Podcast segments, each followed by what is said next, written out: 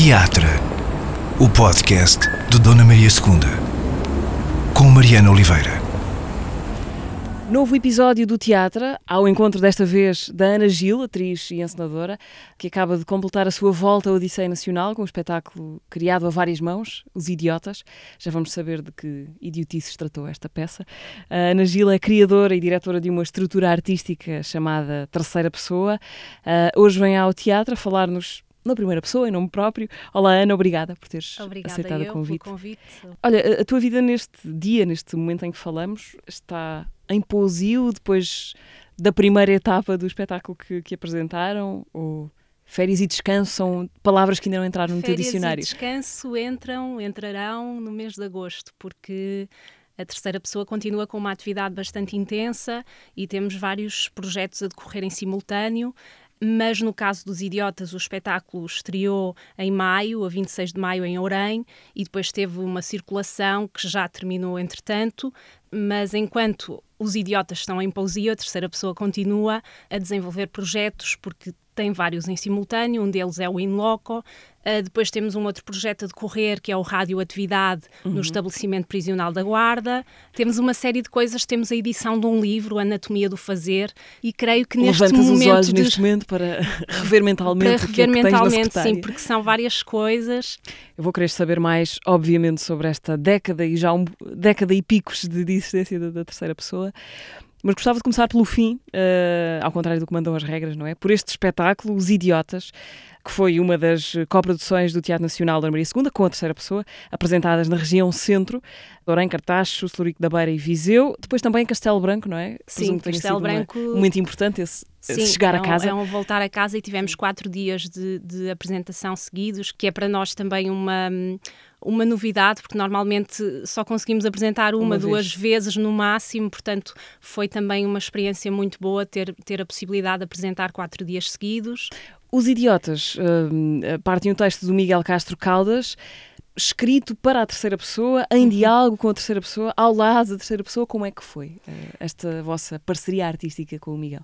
Bom, Miguel, uh, nós fizemos o convite ao Miguel para escrever este texto uh, a partir do, daquilo que era também uma inquietação nossa. Portanto, isto é, este espetáculo é, faz parte de uma tetralogia que anda em torno do fenómeno teatral. Portanto, em cada espetáculo nós decidimos apontar o foco a um elemento específico que compõem o acontecimento teatral, ou o público, ou o texto, ou os atores, ou a técnica, Uh, e neste caso, na última parte, foram os atores. E, portanto, o Miguel, nós percebemos através da escrita dele também que o Miguel parecia-nos a pessoa que de alguma forma partilhava um universo connosco, ainda sem o conhecer, uh, e, portanto, o convite surge daí e começámos este diálogo com o Miguel na, na criação do, do, daquilo que viria a ser o texto destes idiotas e que parte precisamente da, do fazer teatral, do fazer do que é isto de ser ator, do que é interpretar um papel, do que é representar, do que é estar sem trabalho de vez em quando, do que é ser este personagem, depois logo a seguir ser o outro e de como é que eu me encontro dentro destes vários mundos. Uhum. Uh, e portanto o Miguel absorveu de alguma forma estas nossas perguntas uhum. e tentou jogar com elas e a cada vez que nós nos encontrávamos, ele ia partilhando às vezes alguns esboços, pequenos, pequenos rascunhos que ele ia partilhando connosco e nós íamos alimentando o que é que poderia dali uh, surgir ou para onde é que poderia continuar e ele ora aceitava, ora, ora inventava outras coisas novas. Uhum. O espetáculo começa e vocês estão numa espécie de ensaio, uhum. são atores uh, a ensaiar, só que o público está lá a ver, não é? E portanto não é um ensaio, é já um espetáculo é sobre o que um está espetáculo. por trás do espetáculo. É isso. O teatro a pensar sobre a natureza do teatro. Sim, começa precisamente por aí. Eu e o Oscar Silva entramos também na, neste, neste espetáculo e começa precisamente com esse início de um, de um ensaio de eh, uma peça que foi escrita para três atores, mas que só dois é que estão a fazê-la e que têm que lidar com esta ausência do terceiro ator e como é que se lida com esta ausência, uh, nomeando um copo e interpretando e contracenando com esse copo, trocando de papéis. Ora, eu faço o ator 3, faço o ator, o ator 2, que sou eu, uh, o Oscar faz o ator 1 e uma vez o ator 3. Portanto, vamos, vamos jogando com estas variáveis e vamos tentando encontrar soluções para esta ausência como é que nós ocupamos o lugar do outro, como é que lidamos com a falta do outro, como é que encontramos soluções juntos, como é que a minha solução diverge da do outro, como é que testamos, erramos, como é que fazemos de novo, portanto está sempre nesse lugar uhum. e o início é muito permeável a isso. Então deixa-me lançar-te esta provocação. Eh, porque é que um espetáculo de teatro a pensar sobre o teatro pode interessar a uma pessoa que não é do meio? O que é que pode haver de, de universal e de universalmente comunicável uh, numa realidade que é particular, não é? A que dos é, atores. Exato. Uh, todos nós representamos uh, papéis ao longo da nossa vida, todos nós temos situações em que nos sentimos mais ou menos uh, à vontade ou em que temos que assumir papéis que à partida não são os nossos e de como é que nós nos encontramos nesse lugar. E isto é transversal a qualquer, a qualquer ser humano. Portanto, eu quando me coloco numa situação nova, quando sou colocada numa situação nova, tenho que resolver in loco essa situação. E de alguma forma, este espetáculo, eh, os atores deste espetáculo estão constantemente eh, na ficção uhum. a, a, ser colocados em novos lugares, a ter que interpretar novos papéis, novas personagens. E há qualquer coisa estranha ou intrigante quando, quando o ator eh, está em palco a dizer algo do género. Eu, eu só estou a dizer estas coisas porque as decorei, porque elas estão escritas uhum, num, num uhum, papel. Uhum. Há aí qualquer coisa de mostrar o jogo que por um lado tem piada, não é? Uhum. Porque percebemos que ele está a, desmancha, a desmanchar a ilusão uhum. também, de certa sim, forma. Sim, sim. E por outro desperta um lado qualquer de empatia no espectador, que é uhum. ele está a ser sincero. Uhum. Embora não esteja, não é? Porque é, é, tudo uma ilusão, porque aquilo continua a ser um espetáculo Exatamente. construído. Uh, é um efeito quase matriosca, não é? Coisas dentro de outras coisas que estes meta-espetáculos conseguem alcançar. Sim, e que nos interessa bastante em várias das nossas criações. Isso gostamos muito de, de jogar com esse lugar de tudo aquilo que vocês estão a ver aqui é ilusão, isto é fabricado, é construído, mas ao mesmo tempo encontrar eh, pequenas brechas de pontos em comum com nós estamos aqui agora, aquilo que eu estou a dizer está decorado e eu estou a desmontar o jogo. E logo a seguir derivo para um outro lugar. E esse lado do jogo, do, do que é que é real, o que é que é ficção, o que é que é verdade, o que é que é mentira, porque é, é sempre mentira. Está é sempre, sempre ficção, É sempre ficção, é sempre... está sempre fabricado. Sim. Mas no momento da construção nós temos essa noção de que estamos a fabricar algo e de que forma é que criámos, lá está, aquilo que estavas a dizer, de, de, de uma certa empatia e de levarmos uh, o espectador nessa, nessa viagem. Achas que é cada vez mais difícil surpreender as pessoas? Uh, se é mais difícil. No sentido em que há tanta coisa, há tanto, Sim. tantos estímulos. Sim, bom, nós não, não conseguimos prever, não é? Uhum. Porque o público é esse, são essas pessoas todas, esses universos todos, e quando o foco aponta no sentido de vamos tentar surpreender, se calhar uhum. é quando menos surpreende. Portanto, não pensar muito nisso e se o acidente se der, se, se a surpresa se der, tudo certo. Se não se der, tudo certo também. Não sei se é mais difícil ou menos, mas sim, as pessoas estão são muito estimuladas, têm muitos referenciais diferentes, é impossível de, de, de, controlar ou de perceber todos eles. Portanto, eu acho que nós fazemos aquilo que temos que fazer, aquilo que nos interessa, e é esse lugar que depois também irá passar para o público de uma certa honestidade que aquilo que estamos a fazer é aquilo que nos interessa no momento. Como é que correu já agora esta primeira parte, vou-lhe chamar assim, dos idiotas pelo país nestes quatro sítios. Três, correu quatro, bastante bem, uh, correu bastante bem. Podemos ter uh, experiências diversas, que eu acho que também é bom. Começámos em Ourém, que eu não conhecia a sala, tem uma sala incrível. Depois passámos por lugares um pouco mais pequenos, uh, como Celurico da Beira. Foi o sítio onde tivemos mais público, acho eu, e, foi, e foi uma apresentação bastante feliz Tecnicamente, tivemos que reduzir bastantes coisas e, e jogar com o que tínhamos, uh, mas foi, foi uma experiência muito positiva também. Depois passámos por Viseu, que era uma sala que eu só conhecia enquanto espectadora, nunca tinha tido a oportunidade de atuar lá e também foi, foi muito bom. E o Cartacho, que é aquela sala incrível, aquele palco gigante, Portanto, passámos por salas com especificidades muito particulares, umas mais, mais eh, pequenas, mais próximas do, do público, outras mais distantes, mas foi uma experiência muito rica no sentido de também nos adaptarmos ao espaço, também conhecermos e, e outras pessoas terem a, a, possibilidade de conhecer o trabalho da terceira pessoa. Portanto, esse feedback depois, porque o, o espetáculo tem um, um falso final, Portanto, as hum. pessoas não, não percebem muito bem se aquilo acabou, tal hum. como quando estão a entrar, nós Sim. estamos a ensaiar e aquilo já começou. Ele, no final, tem um falso final. Portanto, o Tiago Barbosa é a pessoa que, que, continua o ensaio do Hamlet, de um Hamlet que ele está a ensaiar, e portanto as pessoas não percebem muito bem se aquilo já terminou ou se o ator continua em acting. Como é que as pessoas continua. lidaram com isso? Uh, instala-se a dúvida total, Sim. depois ninguém quer dar o primeiro passo. Depois, eu e o Oscar, nesse momento, estamos enquanto espectadores, portanto, nós assumimos a posição dos espectadores a um dado momento do espetáculo e nós estamos sentados com eles. No início, nós nem, nem, nem induzíamos às palmas, nada disso, mas nós saímos.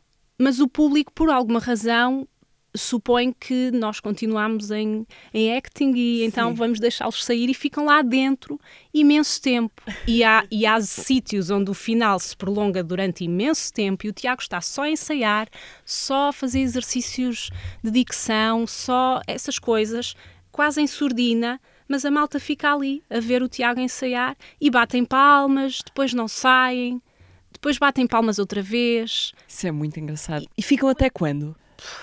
Eu não sei, o, o tempo é variável, conforme os sítios eh, foi variando eh, muito.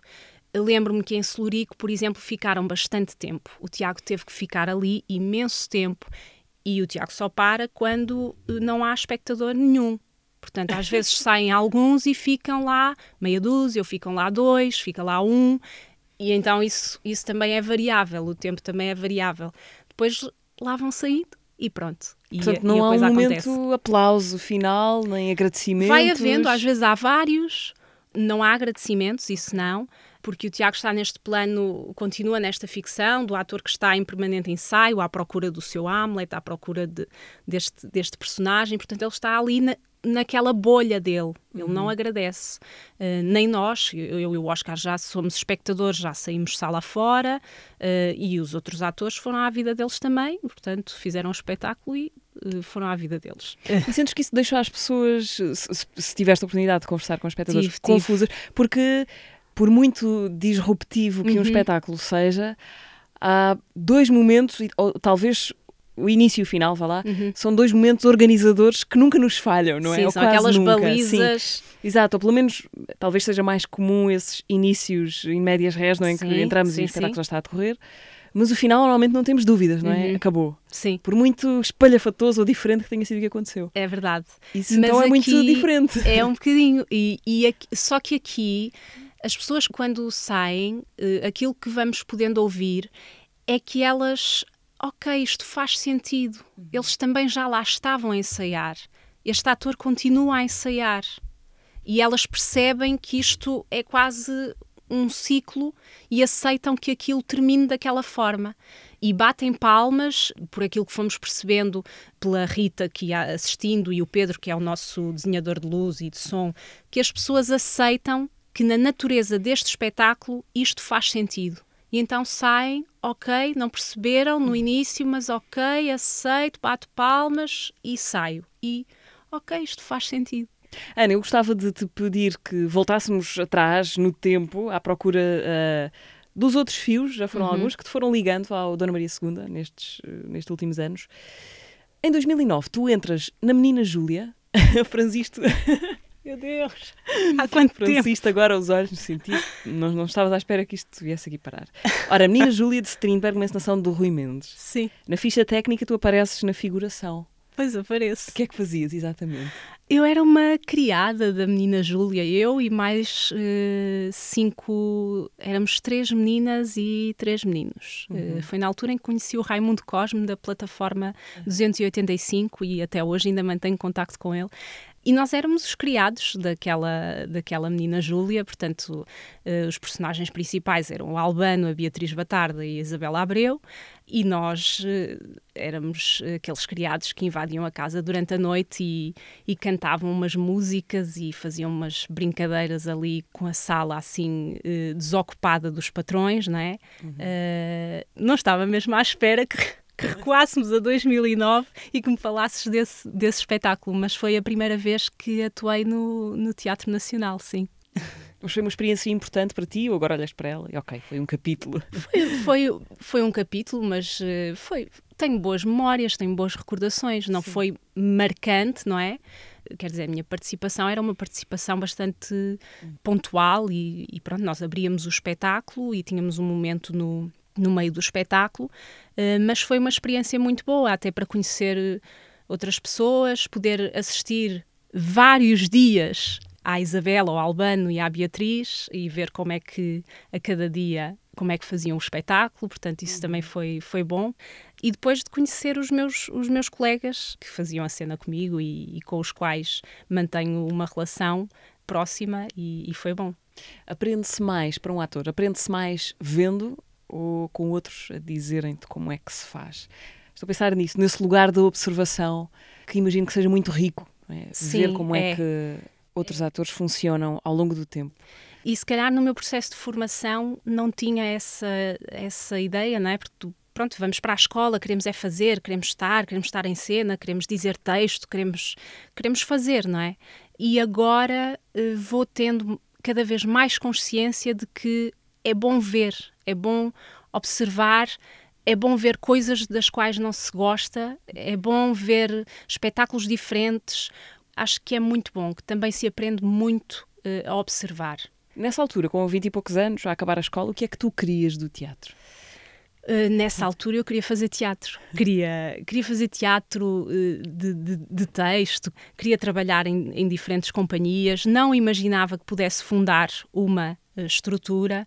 Mas ia acontecer pouco tempo depois. E aconteceu pouco tempo depois, mas portanto eu saio da escola e vou trabalhar para a companhia Teatro Mosca, sediada em Sintra, na altura, e é aí que faço os primeiros espetáculos em contexto profissional. Óbvio, eu tinha feito outras coisas antes e eu saio da escola, vou trabalhar com o Teatro Mosca e eh, durante esses primeiros anos eu pensei, ok, vai ser isto que eu vou fazer, isto e mais dar aulas de música a crianças, porque eu tive também uma passagem por aí.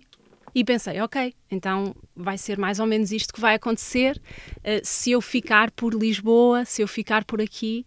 Uh, tu és de. Eu sou de Vila Nova de Famalicão. Famalicão. Nasceste lá e viveste lá Nasci, até sair de lá para vir estudar. Até sair de lá para vir para Lisboa. E portanto eu pensei, pronto, vai ser isto que vai acontecer e tudo certo, estou muito bem, estou muito feliz. Só que em 2011, 2012 abriu uma, uma bolsa para jovens criadores na, Fundação Carlos de Gulbenkian e eu e o Nuno Leão, que fez o curso comigo também, decidimos eh, pensar um projeto para desenvolver eh, juntos e decidimos que ele iria acontecer em Castelo Branco porque era daí que o Nuno era natural. E, portanto, Castelo Branco ficava um bocadinho mais perto de Lisboa do que Vila Nova de Famalicão e o Nuno sempre manteve uma ligação muito mais eh, forte ao lugar onde nasceu do que eu, que saí e, pronto, deixei de ter tanto contacto, claro que tenho com os meus amigos de infância, que são poucos, mas tenho, e com a minha família mas pouco mais do que isso, portanto não me via a, a, voltar para trabalhar em Vila Nova de Famalicão. Não me via na altura. Calma. Calma.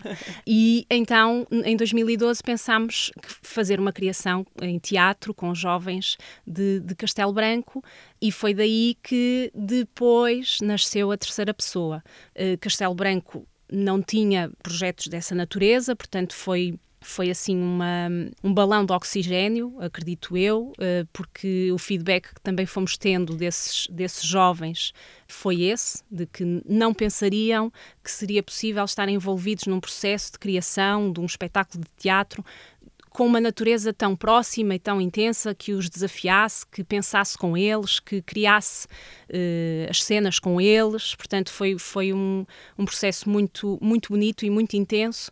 Tanto que depois nós começámos a ponderar: ok, se calhar vamos criar outra coisa para este lugar, porque este lugar não, não tem muita oferta e, portanto, achamos que podemos existir aqui de alguma forma e tentar criar algo que seja estimulante e que seja vibrante para estas pessoas. E, e foi aí que nasceu a terceira pessoa, mas eu não pensava nisso sequer. Portanto, quando tu e o Nuno Leão se põem a preparar essa candidatura para o projeto da Gulbenkian, tu estavas muito longe de imaginar que Castelo Branco se ia tornar a tua Sim. casa. Sim, até porque prática. nós só íamos, nós só íamos a Castelo Branco uma vez por semana, que era aos fins de semana, que era para ter os, os jovens nos ensaios ao sábado à tarde. Portanto, era uma vez por semana, foi nas férias da Páscoa um período mais intenso e foi isso, e se calhar mais intenso na fase da estreia, mas nós continuávamos a fazer coisas cá e a dar aulas cá e a ter a nossa vida cá em Lisboa. Eu achava que o projeto ia acabar, uhum. íamos estrear o espetáculo e apresentar o filme documentário, que também fizemos, e ok, depois logo se vê. Mas não foi isso que aconteceu. Então, quando é que decides e, e, te confrontas com essa necessidade de tomar a decisão, mudar-te de armas e bagagens para foi, Castelo Branco. Foi que logo, é lá que moras, é, é a tua é, base. Atualmente é lá que vivo. Foi logo no ano a seguir em que nós abrimos inscrições para um projeto teatral novo, desta vez para pessoas de todas as idades, e recebemos cerca de 80 inscrições e eram muito variadas em termos da faixa etária. Portanto, tínhamos crianças, mas tínhamos adultos com 60 e poucos anos. E na altura eu e o Nuno ficámos muito surpreendidos e pensámos: bom, mas isto com tanta gente, se nós não queremos dizer que não a ninguém, então nós pensámos: bom, eh, para conseguir dar conta deste trabalho todo e conseguir envolver as pessoas e dividi-las em grupos e, e, estar de uma forma mais permanente, nós vamos ter que considerar eh, vir para vir morar para cá, vir para Castelo Branco, para podermos. Uh, desenvolver o nosso trabalho de uma forma mais próxima e mais permanente no território e, e mais, mais cúmplice. E depois também o preço, o custo das rendas, essas coisas todas né, que em Lisboa uh, estava a começar a escalar.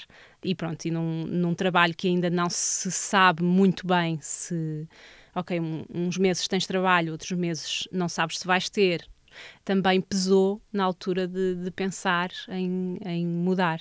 Foi mesmo uma mudança grande, não é? Foi. Ir para lá. Foi, foi. Passar a viver lá, em vez de ir lá sim, desenvolver um projeto. Sim, e no meu caso eu não conhecia mesmo Castelo Branco, no, sim, e tem familiares e amigos uh, em Castelo Branco, que depois também vieram a tornar-se meus amigos e, e pronto, e, a, e foi mais natural e mais orgânico a minha a minha introdução naquela cidade. Mas confesso que no primeiro ano foi, foi estranho, porque eu não conhecia ninguém ali, mas de certa forma o teatro também serviu para aproximar, não é? Porque as pessoas que se foram inscrevendo nos nossos projetos eram tão variadas, vinham de sítios tão diversos, tinham idades tão diferentes, que de alguma forma tu passas a estar com aquelas pessoas todas as semanas e aquilo já não é só uh, o fazer teatro, já não é só isso. Portanto, passas a, a ir ver espetáculos com elas, sim, mas passas também a ir beber um copo com elas no final e a criar uh, amizades uh, que eu tenho até hoje. Esse primeiro projeto de que tu falaste Acho eu que estavas a falar do projeto Kurt Cobain. Estava, uh, Que, fizeste com, que fizeram com jovens entre os 13 e 18. 14, 14 18, okay. sim. Adolescentes. 13, 18, sim, é verdade. 13, havia mais nova. Uh -huh. sim. Como é que se trabalha uma figura tão fascinante, mas tão trágica como uh -huh. Kurt Cobain, com adolescentes dessas idades? E com adolescentes que não sabiam quem era o Kurt Cobain. Portanto, isso ainda, era, isso ainda era mais maravilhoso, porque nós decidimos levar uma figura da nossa, do nosso referente, adolescente, da juventude, não é? Para jovens que não sabiam sequer quem era o Kurt Cobain, quem eram os Nirvana, inscreveram-se porque viram no flyer que dizia teatro, ok, então eu vou. Uh, mas depois, como é que se trabalha essa figura? Levando muitos desafios criativos ao longo de várias semanas. Nós íamos lançando desafios criativos que iam passando por escrita, por performance, por fotografia, onde nós eh, resgatávamos uma espécie de palavra-chave daquilo que era um universo, ou de uma música, ou de um livro relacionado com o Kurt Cobain, de uma forma mais autobiográfica ou menos, ou de um filme. O Gus Van Sant tem um filme incrível que é o Last Days. Resgatávamos alguma coisa que nos impactava naquela experiência e levávamos transformando isso num, num desafio criativo e de, de, uh, artístico para aquele grupo de jovens produzirem ou um texto, ou produzirem uma ação, ou, ou escolherem uma, uma música que de alguma forma eles relacionassem com isso, ou fotografarem alguma coisa. Os materiais foram muito diversos. Conquistaram alguns fãs para Nirvana? Ou não? Não sei, sou sincera, porque às tantas uh, Kurt Cobain era uma espécie de. Ele é uma espécie de fantasma. E, e, ali era uma, mesmo uma espécie de fantasma sobre aquele grupo que eu não sei se. Se os levou à música. Se os, levou porque nós às vezes íamos usando algumas coisas e que eles sabiam, mas não sei se conquistamos fãs, isso não sei, não, não sei dizer, mas que eles gostaram uh, muito da experiência isso foi porque nós vimos aqueles jovens em, em cena, no palco, apropriarem-se das coisas de uma forma muito, muito intensa e muito, e muito bonita. Portanto, eu creio que pode não ter levado aqueles jovens a ouvir mais Nirvana ou ouvir eh, o que quer que fosse, mas uh, aquilo foi um, um ponto de partida bastante estimulante, acredito eu, para criarem aquilo que criaram e que fizeram e que mostraram depois em palco. Onde é que tu recebeste a notícia da morte de Kurt Cobain? Lembras-te se foi marcante para ti ou não? Não me lembro e eu meio que era uma era mais pelos meus irmãos, que eu tenho dois irmãos mais velhos, portanto, eles atrás sim, deles. eu ia atrás deles. Portanto, para mim, o Kurt Cobain também era uma coisa assim meio difusa. Para o Nuno, sei que não. Eu sei que o Nuno saberia responder a esta, a esta pergunta de uma forma muito clara.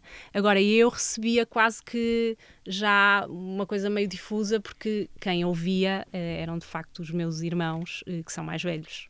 É curioso porque a vossa relação com a música continuou depois deste ou pelo menos as referências à música, depois do Kurt Cobain, no segundo projeto da terceira pessoa também piscava os olhos ao rock, uhum. uh, porque ia buscar o nome de uma música dos Pink Floyd, o Hey, hey you. you. Exatamente, para pensar uma espécie de uma, de uma manifestação e de uma revolução pacífica Uh, de um grupo de pessoas e, e portanto, o, o, segundo espetáculo da, da, terceira pessoa era a You, desculpem o incómodo, estamos a tentar mudar o mundo.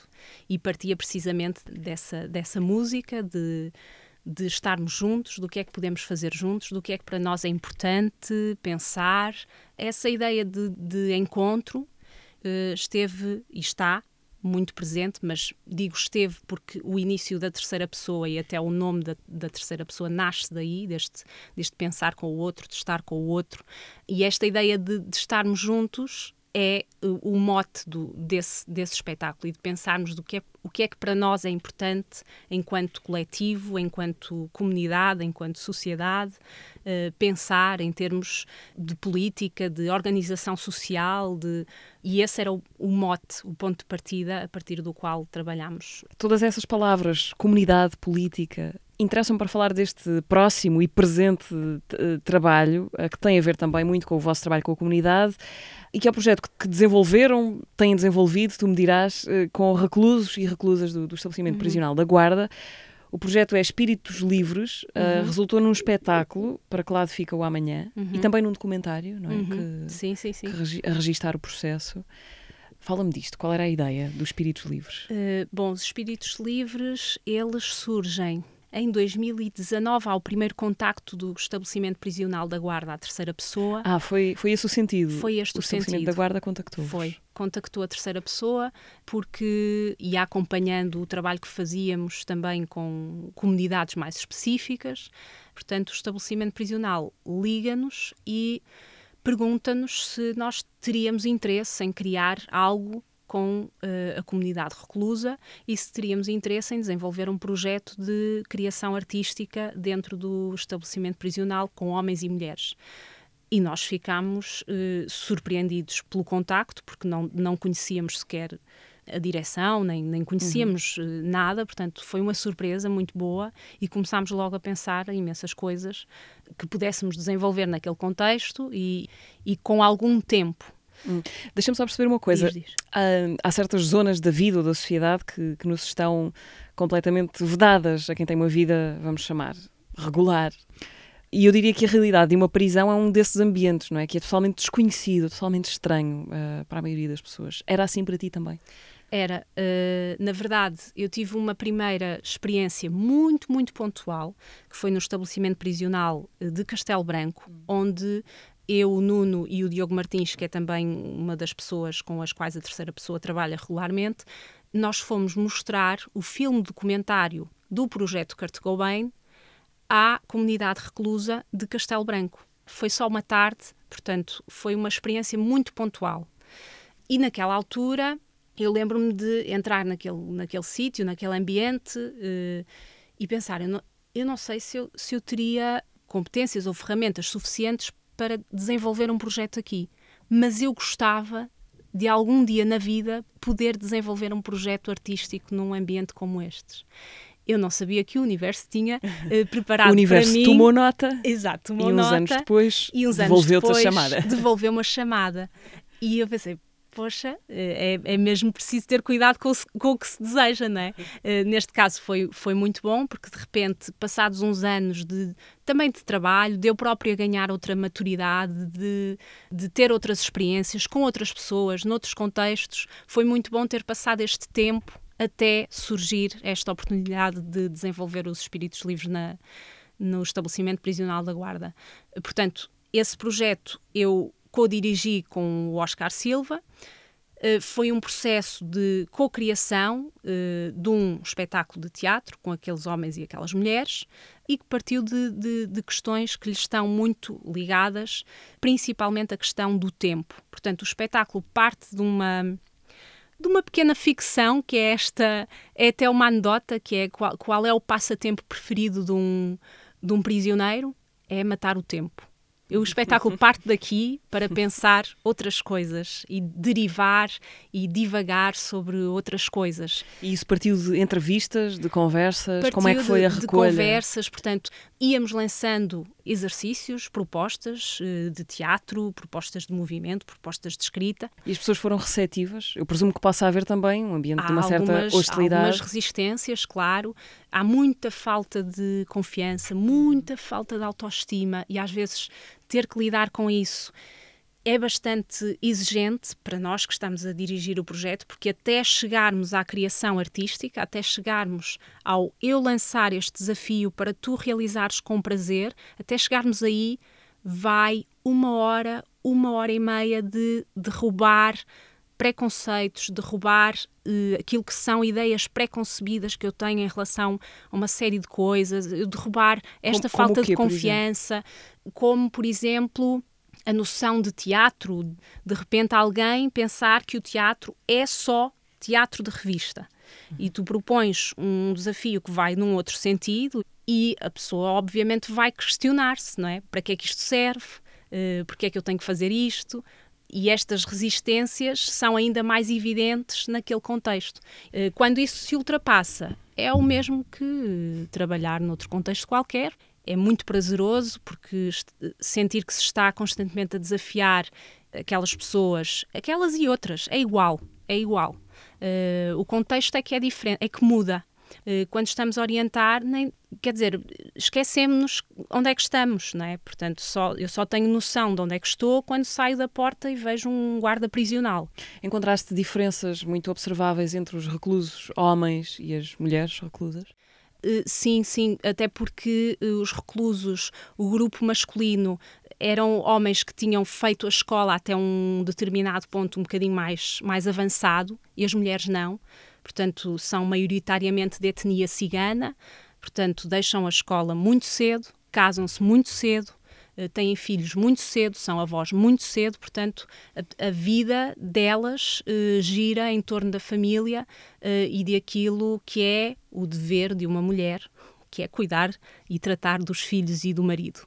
E tu entrares aqui e tentares, não, não é só isso, é difícil. É uhum. difícil porque tens constantemente que estar uh, neste lugar de eu vou tentar, eu vou levar muitas negas, eu vou levar para trás muita vez, mas eu não posso desistir. a maior diferença é essa, é, é uma questão de literacia, pronto, muitas delas não sabem ler nem escrever, e nos homens não. Uh, e isso, quer se queira, quer não, é uma diferença muito grande. Qual era a ideia feita que tu tinhas e que tiveste de desfazer depois de começar esse trabalho? Ou várias? Uh, sim. É, tem que ver com uma questão de, de, de, de preconceitos, lá está, que todos nós temos, não é? Uma noção que tive que, que literalmente uh, derrubar, não é? E depois esta a noção de algumas palavras como como violência, como dentro, fora. Houve uma coisa muito importante que eu aprendi e que tenho percebido na forma como estou no trabalho com eles e elas e que eu desconhecia que tinha de alguma forma essa capacidade, que é de estar realmente envolvida numa coisa e de não pensar em mais nada. No início, quando eu e o Oscar começámos o, o, o processo, nós, nós não quisemos uh, saber quais eram os crimes que aquelas pessoas tinham cometido, uh, portanto, não quisemos saber isso, mas isso foi, de alguma forma, partilhado por eles e por elas de uma forma muito natural. Portanto, nós pensámos, ok, se eles quiserem, se isso acontecer, tudo bem, mas nós não queremos saber. E a questão é, agora eu já sei da maior parte deles e delas, mas isso não existe. Quando eu estou em processo de trabalho, isso deixa de ser uma questão. E eu achava que isso era impossível de acontecer. O que é que foi mais marcante para ti nesse, nesse processo? No que ouviste, nas histórias que ouviste, enfim, um momento? Se eu tivesse que destacar um momento, eu destacaria um momento em que o grupo dos homens e o grupo das mulheres, eles estão separados, apresentaram aquilo que iria ser apresentado no Teatro Municipal da Guarda, apresentaram internamente numa sala polivalente para os seus pares. E esse momento foi avassalador. Aquilo foi uma experiência incrível de ver aqueles homens e aquelas mulheres que habitualmente não estão uh, habitualmente não estão habituados a ouvir elogios dos seus pares e de repente quando a apresentação termina e nós fazemos uma roda de conversa e o público que tinha assistido, a comunidade reclusa e não só a comunidade prisional uh, que tinha assistido, começou a falar sobre aquilo que tinha visto. E esse momento foi, foi, foi incrível, tanto nelas como neles, porque foi de uma humanidade brutal. Foi de repente um deixar cair as máscaras e ok, eu ali dentro sou Uh, sou o líder, sou, não uhum. posso dar parte fraco. Não, nós tivemos reclusos que se emocionaram e que choraram. Ou determinada frase os tocou, ou determinado momento os tocou, não sei.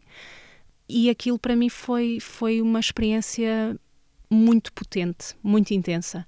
Eu falo disso e ainda uhum vibro com isso e ainda me arrepio porque foi mesmo bonito, foi mesmo maravilhoso ver aquelas, aquelas mulheres a elogiarem-se umas às outras, a colocarem questões sobre o que tinham visto, mas colocarem questões não no sentido de, de colocar a outra em xeque, Sim. mas no sentido de vamos pensar juntas sobre isto, ou vamos pensar juntos sobre isto.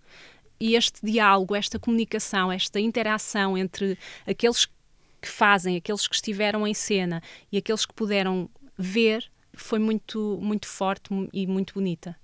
Num, processo assim, ah, uma das questões é como é que se faz para que as emoções não estejam sempre à flor da pele, ou seja, Uh, imagino que tenhas ouvido histórias muito fortes. Eu achava, uh... eu, ia, eu achava que eu ia passar o projeto todo a chorar, do início ao fim. Eu achava, bom, elas, por isso ainda bem que eu não fiz um projeto desta natureza em 2012, porque isso iria acontecer com certeza. Portanto, ainda bem que a vida me deu, que o universo, o universo me deu a oportunidade disso, deixou de, esperar de viver um uma série de coisas, porque eu achava mesmo que eu ia passar o tempo todo a chorar, porque pronto, aquelas pessoas têm vidas uh, surreais coisas que eu só vejo em filmes, coisas que eu nem imagino. Uh, portanto, há, há efetivamente pessoas com 30 anos ou 25 anos que já passaram por imensa coisa. É mesmo, é mesmo complicado às vezes segurar o nó na garganta Mas efetivamente eu achava que ia passar o tempo todo, o tempo todo assim, mas não aconteceu e pronto, e, e fui capaz ainda assim de, de, ir, de ir ouvindo aquelas pessoas, de ir, de ir escutando, porque às vezes estas pessoas têm só, só precisam de alguém que escute, é isto que precisam. Depois, quando, sa quando saía dali, o que é que eu ia fazer? Às vezes ou ia cantar a viagem toda para casa, ou ia dar uns murros num saco, uns pontapés num saco, ou ia fazer um, uma, uma corrida que nunca mais acabava. Portanto, eu, eu, chegava ao fim do dia morta de cansaço, mas ainda ia correr a alta velocidade porque aquilo, de alguma forma, a adrenalina está toda ali comprimida. Uh, mas foi a forma que encontrei de ir lidando com estas, com estas histórias e com estes percursos de vida que em nada estão relacionados com a minha, mas onde eu me encontro de alguma maneira com aquela pessoa. Esse projeto tem agora uma outra vida, não sei se, se, se, lhe chama assim, uma outra vida radiofónica. Tem, tem. Na Antena 2. Uhum. Como é que este espetáculo, este projeto virou teatro radiofónico? Portanto, nós no final do, do ano dos Espíritos Livres e depois da estreia do espetáculo Para Que Lado Ficou Amanhã, que foi uma apresentação única no foi, Teatro Municipal da foi. Guarda. Nós ainda tentámos que, e ainda havia uh, a previsão de que fizéssemos mais apresentações, só que depois houve, houve uma série de, de greves que nos impossibilitaram essa circulação. Mas uh, a terceira pessoa, depois desta experiência, pensou, bom, nós agora que ali estamos, nós não podemos, agora que estamos ali, não podemos, uh, temos que dar continuidade a este trabalho, porque nos faz bastante confusão chegar a um sítio, desenvolver um, um projeto e depois, ok, Fazer o que é que fica? O que é que fica? Às vezes isso acontece, mas num projeto de um ano de duração, o que é que fica e depois num contexto tão específico, onde aquelas pessoas precisam deste tipo de coisas como de pão para a boca. Então, nós pensamos, ok, eh, estão abertas as candidaturas de, do Partis, da Fundação Carlos Gulbenkian e da Fundação La Caixa. As candidaturas, o prazo de submissão de candidaturas termina daqui a três dias, mas nós vamos submeter uma. Depois logo se vê. E conseguimos. Conseguimos eh, financiamento para um projeto de três anos, um projeto de rádio, chama-se Rádio Atividade. Eh, ele funciona eh, de uma forma muito, muito simples, portanto, durante um período os, os homens e as mulheres têm contacto com autores, dramaturgos, escritores uh, diferentes em cada ano. Esses escritores uh, escrevem oito peças para serem interpretadas por eles e por elas. Durante uns meses, depois das peças escritas, um ano o Oscar, um ano eu, outro ano o Nuno, fazemos a direção de, de, atores destas, destas peças radiofónicas e depois, numa última fase, estas peças radiofónicas são emitidas e difundidas pela Antena 2 durante os meses de julho e agosto. Portanto, uhum. Atualmente, Já começou? a primeira peça passou a semana passada, todas as terças-feiras, às 19 horas, é emitida uma nova peça radiofónica durante os meses de julho e agosto. Já te aconteceu que algum desses, dos, alguma das pessoas com quem trabalhaste neste projeto, já aconteceu que, entretanto, saiu da prisão, continuou a sua vida e, sei lá, vos encontrou num espetáculo, noutro contexto qualquer e veio dizer qualquer coisa que tinha sido importante? Enfim, já aconteceu? Já aconteceu uma série de pessoas ter saído em liberdade eh, e aconteceu, sei que aconteceu com o Oscar, ele ter-se cruzado com um elemento que tinha saído e cruzou-se com ele na rua e foi, foi uma felicidade grande. Cruzaram-se, pareciam dois, dois amigos, dois companheiros que se conheciam. Na verdade, nós dizemos sempre: isto é um pretexto para nós continuarmos cá dentro mais tempo e vermos-vos todos a sair em liberdade. Portanto, eu espero que ninguém termine o projeto Radioatividade. É isto que eu espero. É, é curioso porque começar um projeto a desejar que toda a gente desista uh, que os atores dele, é? vão todos embora. Exatamente, Sim. mas neste caso é o que acontece. Ana, há um momento importante, imagino eu, na vida da terceira pessoa, uh, que é o aparecimento da Fábrica da Criatividade uhum. em Castelo Branco, um espaço municipal, uhum. uma antiga fábrica reabilitada sim, sim, sim. com outros propósitos agora. A Fábrica da Criatividade é o vosso quartel-general agora? É, é, é o espaço onde nós trabalhamos maioritariamente do tempo, tem uma série de valências, portanto tem um auditório, foi lá que apresentámos os idiotas durante quatro dias e é lá que também desenvolvemos um outro ciclo de programação artística, onde recebemos eh, durante o último trimestre de cada ano, que é o singular, uhum. onde recebemos artistas e criadores de áreas muito diversas, portanto isto também surge na vida da terceira pessoa como uma oportunidade de podermos desenvolver e pensar noutro tipo de dinâmicas. Ter um espaço uh, muda tudo para muda melhor? tudo, claro que sim. Portanto, nós, antes desse espaço existir, nós trabalhávamos num outro espaço que era partilhado por uma série de, de, de entidades, desde Tunas a um Orfeão, a uma série de, de, malta, não é? Que precisava de espaço, mas os horários eram muito, uhum. muito mínimos e nós tínhamos que pensar no nosso, no nosso trabalho quase a pinças em termos de horários, porque não podíamos, obviamente, estar e permanecer num, num espaço durante o tempo que nós quiséssemos. Portanto, é uma mais uma mais-valia na vida da terceira pessoa, definitivamente. Ana, qual foi o teu um, primeiro espetáculo? Onde é que situas a tua estreia como atriz? Repara que a pergunta está suficientemente genérica para me poderes dizer que foi na escola primária. Pois, porque foi efetivamente, portanto, okay. eu acho que todos nós temos esse passado do teatro na escola, das festas da escola, ainda que sem muita consciência, obviamente, ainda sabia se queria, se queria fazer disto vida. Uh, eu estudei no Conservatório de Música também. Qual era o teu uh, instrumento? Era canto lírico. Ah. Tive uma pequena passagem por piano, mas desisti. Mas a, as artes performativas começam a entrar na minha vida através da música, até. E como estudante de canto lírico, eu tive a oportunidade de integrar algumas óperas. E acho que foi aí que surgiu a primeira experiência uh, de palco, assim, de uma forma mais consciente. A ópera Arca de Noé na Casa das Artes de Famalicão. quando eu integro essa, essa ópera, também num papel muito figuração especial, mas cantava, portanto, acho que é aí que se dá o clique de ok, se calhar, se calhar isto vai acontecer se calhar melhor eu pensar muito bem sobre o que quero, o que quero fazer, porque isto dá-me prazer, estar com outras pessoas, fazer coisas juntos, uh, entrar em espetáculos. Então, se calhar, é melhor eu começar a pensar sobre isto. Mas pensavas nisso sempre na perspectiva de, de, de ligação à música? Se calhar naquela altura sim, mas uh, agora olhar com alguma distância, acho que era indiferente estar a fazer, a cantar ou estar uh, a fazer outra coisa qualquer, ou a dançar até, porque também gostava muito de dançar com as minhas amigas na altura. E o teatro permite tudo isso. Pronto, é? e o teatro permite isso tudo, exatamente. Portanto, Sim. se calhar talvez tenha escolhido a melhor das artes, não é? Ana, fazemos aqui uma pequena pausa de um minuto para recapitular o episódio passado do teatro com o Miguel Damião. Estou a apanhar aviões como quem apanha autocarros Sim. e é super tranquilo. A minha mãe tem seis irmãos, portanto imagina isso tudo multiplicado por tios e Sim. tias e primos. Quando nos juntamos somos logo praticamente 30. E eu lembro-me de ver uh, um leão a comer um pedaço de carne. E depois lembro-me de um veado pequenino a morrer, com outro ao lado dele a lamber-lhe e os abutres todos à volta à espera. A adrenalina de receber um texto novo nas mãos. É uma coisa fantástica.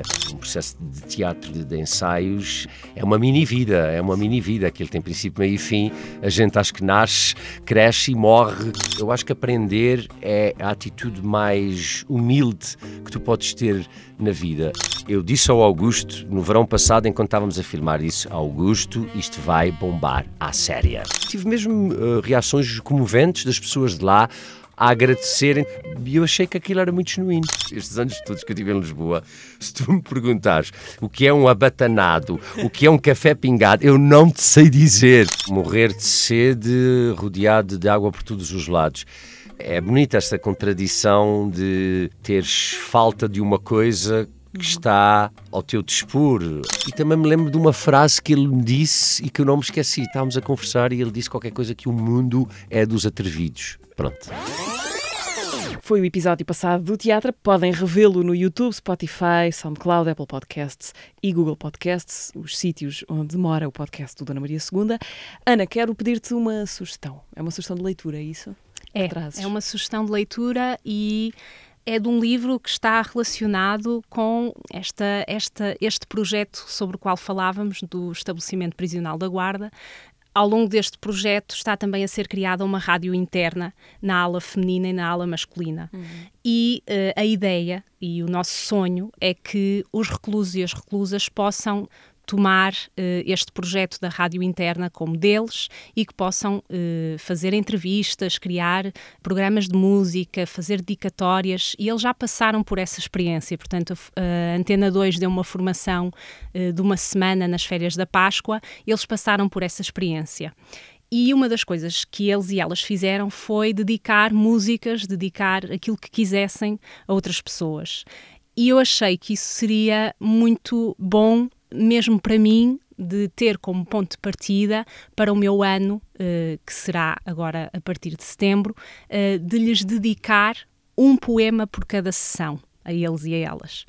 E uh, na sessão que já lá fui com a Maria Mendes, que é a próxima dramaturga, eu levei um poema antes dela ir, eu levei um poema para dedicar aos homens e às mulheres do, do Radioatividade e foi um poema que eu volto várias vezes de um livro que se chama Entre a Carne e o Osso, que é do Luís Felipe Parrado, a edição da Língua Morta, e eu levei um poema desse livro para lhes dedicar. Uh, e, portanto, é essa a minha sugestão, é esse livro uh, que eu deixo como sugestão de leitura, que anda comigo várias vezes na mochila e ao qual eu volto várias vezes, tenho-me apercebido disso uh, no meu processo, na minha vida. Uh, olha, eu acho que ele não esteve aqui a ouvir a conversa, pelo menos não parece que haja aqui escutas neste sítio onde estamos a gravar, mas eu gostava que ouvisses esta pergunta do Nuno Leão, porque há um mês aqui no podcast em que vem uma pergunta okay. gravada por alguém, e então ele pergunta-te o seguinte: Olá, Ana. A Mariana desafiou-me a deixar-te uma pergunta para a tua teatra. Como temos gostado e explorado muito esta ideia de desafios no trabalho que temos feito ao longo destes 11 anos, aproveito para te lançar um. Nos teus encontros com as reclusas e os reclusos do projeto Radioatividade, tens feito uma coisa que acho muito bonita e comovente até. Em cada sessão, levas um poema para lhes leres e dedicares. E como os poemas são feitos de palavras, o desafio que te deixo é o seguinte: se oferecesses uma palavra à terceira pessoa, qual seria e porquê? E é isto. Gosto muito de ti. Beijinhos e até já. Então, a palavra que eu ofereci à terceira pessoa seria. Bom, eu, eu estou emocionada. porque o desafio é muito, é muito bom e muito rico. Seria imensidão. Pela imensidão que tem sido a terceira pessoa na minha vida, pela imensidão de propostas que eu posso fazer na terceira pessoa, de, dela ser permeável a tudo aquilo que me apeteça enquanto pessoa, enquanto artista, fazer, e pela imensidão de futuro que ainda conto que se apresente à frente da terceira pessoa. Uhum. E também gosto muito do Nuno Leão. uh, com orçamento e recursos limitados, qual era o projeto artístico que tu gostavas de concretizar? Olha, se calhar fazer uma ópera. Uma ópera. não sei, nunca tinha pensado sobre isso, mas de repente, com um orçamento ilimitado, não é? Podia fazer uma ópera com quem quer que fosse. Olha, um próximo projeto a seguir ao Radioatividade. Uhum. Olha, pode ser que o universo esteja à escuta. Ai meu Deus! E daqui a 10 anos? Alguém te vai telefonar para convidar a terceira pessoa a fazer uma ópera. Obrigada. Ana, muito obrigada por teres vindo obrigada. ao teatro, ao podcast do Dona Maria II, uma artista na terceira pessoa, convidada hoje uh, do teatro. Nós voltamos daqui a 15 dias com nova conversa. Até lá.